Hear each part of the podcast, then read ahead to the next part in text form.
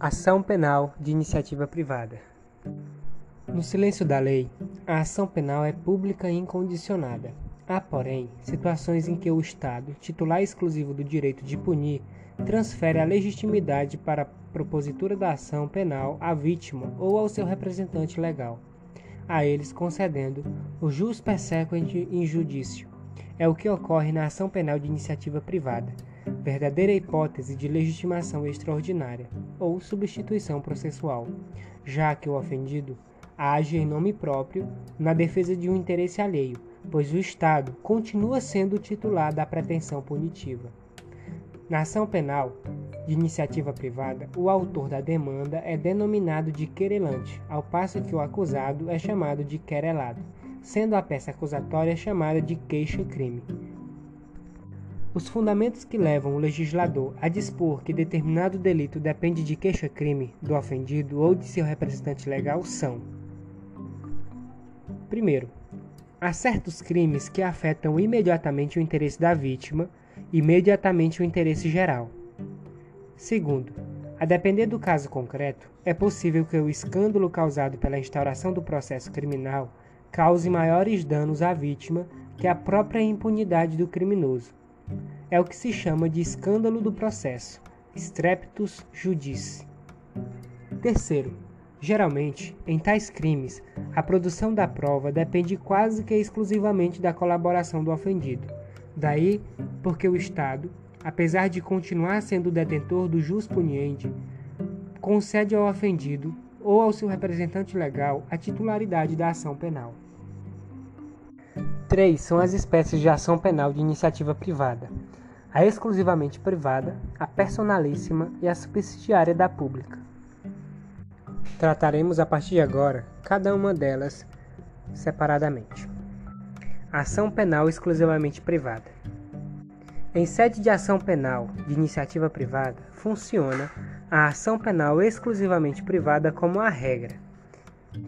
Nos crimes de ação penal exclusivamente privada, Operando-se a morte ou a declaração de ausência do ofendido, o direito de queixa será transmitido aos sucessores nos exatos termos do artigo 31 do Código de Processo Penal. A título de exemplo, suponhamos a prática de um crime contra a honra, os quais são, em regra, de ação penal exclusivamente privada. Ocorrendo a morte do ofendido, o direito de oferecer queixa-crime ou de prosseguir na ação passará ao cônjuge, ascendente, descendente ou irmão, respectivamente. Em outras palavras, na ação penal exclusivamente privada, a morte do ofendido não causa a extinção da punibilidade. Ação penal privada personalíssima. Nesta espécie de ação penal de iniciativa privada, o direito de ação só pode ser exercido pelo ofendido, Nesse caso, não há intervenção de eventual representante legal, de curador especial, nem tampouco haverá sucessão processual no caso de morte ou ausência da vítima. Na hipótese de ação penal privada personalíssima, a morte da vítima produzirá a extinção da punibilidade. Isso porque, como não é cabível a sucessão processual com a transmissão do direito de queixa aos sucessores, se o ofendido vier a óbito, ter-se-á que reconhecer a extinção da punibilidade, quer pela decadência, se a ação penal ainda não tiver sido exercida, quer pela perempção, se o processo já estiver em andamento, já que a ninguém é dado promover a ação ou prosseguir no processo que esteja em curso. Há apenas um exemplo de crime de ação penal privada personalíssima no Código Penal. É o crime de induzimento ao erro essencial e ocultação de impedimento ao casamento, previsto no artigo 236 do CP. Segundo o parágrafo único do artigo 236 do Código Penal, a ação penal depende de queixa do contraente enganado, do que se infere tratar-se de crime de ação penal privada personalíssima. Ação penal privada subsidiária da pública.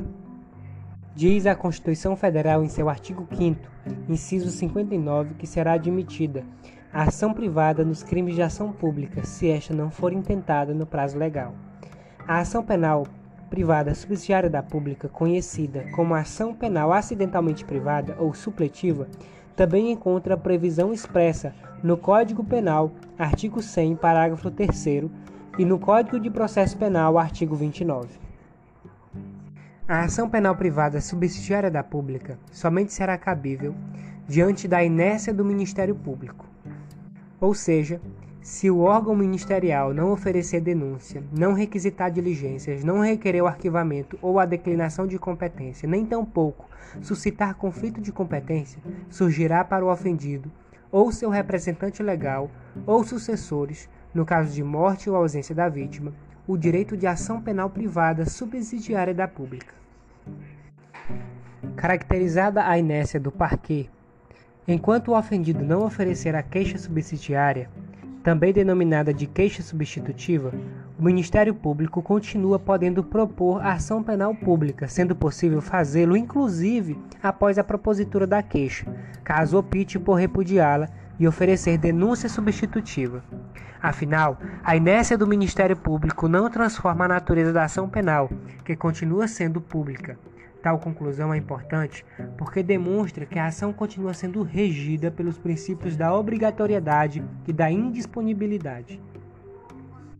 Portanto, após o nascimento do direito de ação penal privada subsidiária da pública, por conta da inércia do órgão ministerial, o mesmo fato delituoso fica sujeito, simultaneamente, a ação penal privada subsidiária da pública, exercida pelo ofendido da queixa subsidiária, e a ação penal pública, exercida pelo órgão do Ministério Público por intermédio da denúncia, em verdadeira hipótese de legitimação concorrente. Na ação penal privada subsidiária da pública, o Ministério Público atua como verdadeiro interveniente adesivo obrigatório, devendo intervir em todos os termos do processo sob pena de nulidade, de acordo com o artigo 564, inciso 3, a linha D do Código de Processo Penal. Quanto aos poderes do Ministério Público, na ação penal privada subsidiária da pública, convém ficar atento ao dispositivo do artigo 29 do Código de Processo Penal, que elenca as seguintes atribuições do parquê. 1. Um, inicialmente é, é possível que o MP opine pela rejeição da queixa-crime subsidiária, caso conclua pela presença de uma das hipóteses do artigo 395 do CPP, que são a inépcia da peça acusatória, a ausência de pressuposto processual ou de condição para o exercício da ação penal, a ausência de justa causa para o exercício da ação penal. Segundo, o Ministério Público tem a atribuição de aditar a queixa-crime, na ação penal exclusivamente privada e na ação penal privada personalíssima, o Ministério Público só tem legitimidade para proceder ao aditamento para corrigir aspectos formais, incluindo é, circunstâncias de tempo ou de lugar.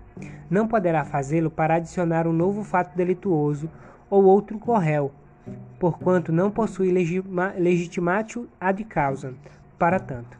Em se tratando de ação penal privada subsidiária da pública, como o crime é, em essência, de ação penal pública, o MP pode aditar a queixa subsidiária, tanto em seus aspectos acidentais quanto em seus aspectos essenciais, quer incluindo novos fatos delituosos, quer adicionando coautores ou partícipes do fato delituoso. 3. O MP deverá intervir em todos os termos do processo por força do artigo 29 do CPP, na ação penal privada subsidiária da pública, deve o Ministério Público intervir em todos os termos do processo, fornecer elementos de prova, assim como interpor recurso. Ademais, de acordo com o artigo 564, inciso 3, a linha D do CPP deverá haverá nulidade caso não haja a intervenção do Ministério Público em todos os termos da ação intentada pela parte ofendida, quando se tratar de crime de ação pública. 4. Pode o Ministério Público repudiar a queixa-crime subsidiária, desde que o faça até o recebimento da peça acusatória, apontando, fundamentadamente, que não houve inércia de sua parte. Nessa hipótese, prevalece o entendimento de que o Ministério Público se vê obrigado a oferecer denúncia substitutiva.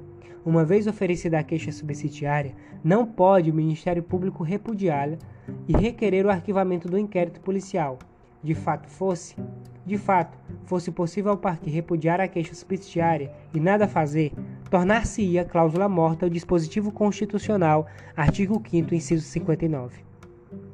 Quinto, verificando-se a inércia ou a negligência do querelante, deve o MP retomar o processo como parte principal.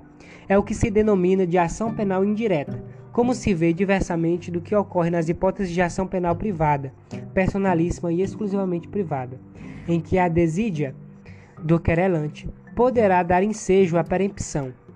A inércia do querelante nos casos de ação penal privada subsidiária da pública não produz a extinção da punibilidade, já que a ação penal, em sua origem, é de natureza pública.